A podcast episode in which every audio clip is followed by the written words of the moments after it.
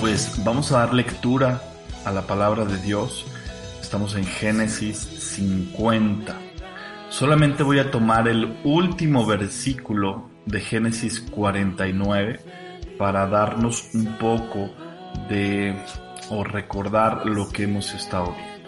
Dice Génesis 49, 33. Y cuando acabó Jacob de dar mandamientos a sus hijos, encogió sus pies en la cama y expiró, y fue reunido con sus padres. Ahí justamente es cuando muere Jacob y empieza el capítulo 50. Dice el versículo 1. Entonces se echó José sobre el rostro de su padre y lloró sobre él y lo besó. Y mandó José a sus siervos, los médicos que embalsamasen a su padre, y los médicos embalsamaron a Israel. Y le cumplieron cuarenta días, porque así cumplían los días de los embalsamados, y lo lloraron los egipcios setenta días.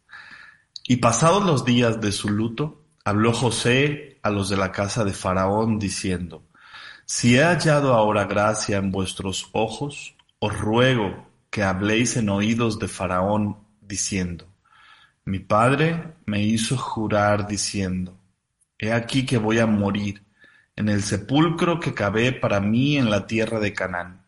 Allí me sepultarás. Ruego pues que vaya yo ahora y sepulte a mi padre y volveré. Y Faraón dijo, Ve y sepulta a tu padre como él te hizo jurar. Entonces José subió para sepultar a su padre, y subieron con él todos los siervos de Faraón, los ancianos de su casa, y todos los ancianos de la tierra de Egipto. Y toda la casa de José, y sus hermanos, y la casa de su padre, solamente dejaron en la tierra de Gosén sus niños, sus ovejas y sus vacas. Subieron también con los carros y gente de a caballo, y se hizo un escuadrón muy grande, y llegaron hasta la era de, la era de Atad, que está al otro lado del Jordán, y endecharon allí con grande y muy triste lamentación. Y José hizo a su padre un duelo por siete días. Y viendo los moradores de la tierra, los cananeos, el llanto en la era de Atad, dijeron, llanto grande es este de los egipcios. Por eso fue llamado su nombre Abel Misraim, que está al otro lado del Jordán. Hicieron pues sus hijos con él según les había mandado. Pues lo llevaron sus hijos a la tierra de Canaán y lo sepultaron en la cueva del campo de Macpela, la que había comprado Abraham con el mismo campo para heredad de su sepultura, de Efrón el Eteo, de oriente de Mamre. Y volvió José a Egipto, él y sus hermanos, todos los que subieron con él a sepultar a su padre, después que lo hubo sepultado. Bien, el entierro de Jacob es un entierro muy importante en la Biblia. Dice la palabra de Dios. Entonces se echó José sobre el rostro de su padre y lloró sobre él y lo besó. Y los egipcios lloraron setenta días. Jacob murió a los ciento cuarenta y siete años y fue velado durante setenta días entre toda la nación de Egipto.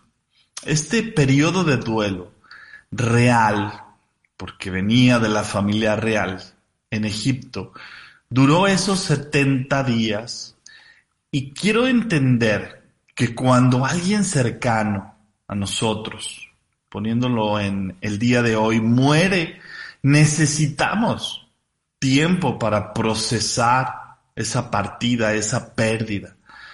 Y algo muy importante, llorar ayuda a recobrar, a reanudar nuestra vida, a sacar ese dolor. De tal manera que es válido. Sin embargo, este cuerpo de Jacob que se llevó a Canaán y que fue enterrado junto a Lea, su esposa, bueno, él pidió así que fuera. Lea, recordemos que es la primera esposa de Jacob. Lea le da los primeros cuatro hijos. Pero no eran los únicos que tenía. Recordemos que después vienen Dan y Neftalí, que son los hijos de Bilha. Y luego tiene otra mujer, que es Silpa, y le da dos hijos más, Gad y Aser. Otra mujer más eh, le da a Isaacar y Zabulón, y luego José y Benjamín, que son los hijos de Raquel. De tal manera que podemos ver cómo Jacob a sus doce hijos les da instrucciones y lo llevan con la primer mujer que él tenía, que fuera enterrado. Los hijos tenían la costumbre de cumplir con las últimas, desde entonces, con las últimas peticiones, instrucciones. Dice la palabra de Dios cuando leíamos el versículo 33 del capítulo 39 y cuando Jacob terminó de dar mandamientos a sus hijos. Ahí era cuando Jacob les estaba dando las últimas instrucciones y una vez que terminó de dar esas instrucciones, él entregó su espíritu y murió. José fue a sepultar a su padre. José, siendo este, este gran hombre en Egipto, va con sus hermanos y lleva algunas personas junto con él. Era un entierro verdaderamente espectacular. El clan entero se reunió para rendir homenaje a este hombre, que era el último eslabón de los patriarcas. La vida de este hombre cuyo abuelo se supone con los hijos de Noé. No, ahí están. Lutero señala que no hay un entierro registrado en las escrituras tan honorable como este, con tal riqueza de detalles. Veamos cómo José le rinde este honor a su padre una vez muerto. José llora sobre su padre. José honró, esa es la palabra, hasta la muerte a su padre. Y creo que este es uno de los grandes mensajes para cada uno de nosotros en este tiempo y para siempre. Honrar a nuestros padres hasta la muerte.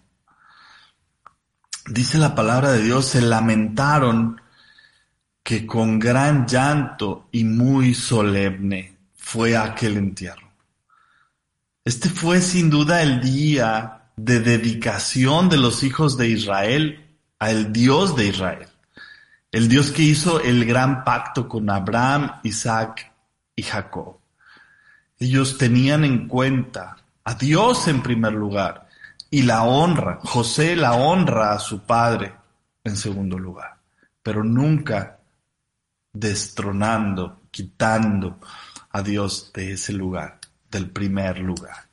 De tal manera que el desafío para nosotros, para cada uno de nosotros esta mañana, es estar conscientes de nuestros números, digamos, de nuestras prioridades, es la honra a Dios en primer lugar.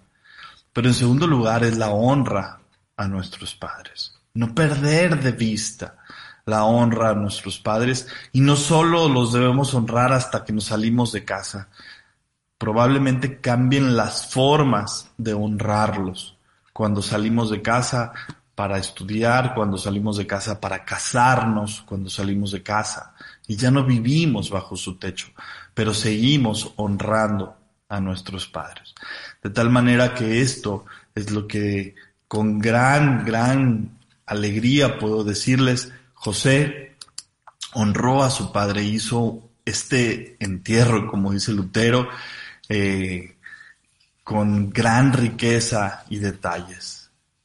Este es el entierro más honorable registrado en las escrituras y bueno, es de tal manera, sabemos que Dios ha dejado su escritura para que nosotros acudamos a ella y la pongamos por hechos.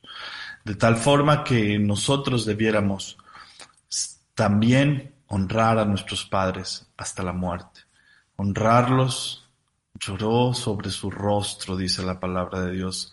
Era esa forma de tal vez pedir perdón, tal vez hacerse uno con Él, despedirse. ¿Cuántas cosas podemos sentir cuando tenemos llanto por la pérdida de alguien? Quizás hoy que estamos en vida y quienes tenemos el privilegio de tener a nuestros padres con vida, pues disfrutemos. Esa es la palabra, disfrutemos de ellos, al lado de ellos. Este es el mensaje para esta mañana. Que Dios les guarde, les bendiga por siempre. Este es el último devocional del año en el que nos vemos. Les envío la bendición de nuestro Dios a cada uno de ustedes y que pasen una maravillosa noche buena en la expectativa de la Navidad donde recordamos el nacimiento de Jesucristo, pero el nacimiento con un propósito, ese propósito que vino a salvarnos. Gracias Dios por la Navidad. Que Dios les bendiga, que pasen un maravilloso fin de año también, dando gracias con un corazón agradecido, siempre, hacia los demás, principalmente hacia nuestro Dios, quien es nuestro proveedor en todo y de todo, quien suple nuestras necesidades. Que Dios les bendiga, que pasen un maravilloso día y un maravilloso fin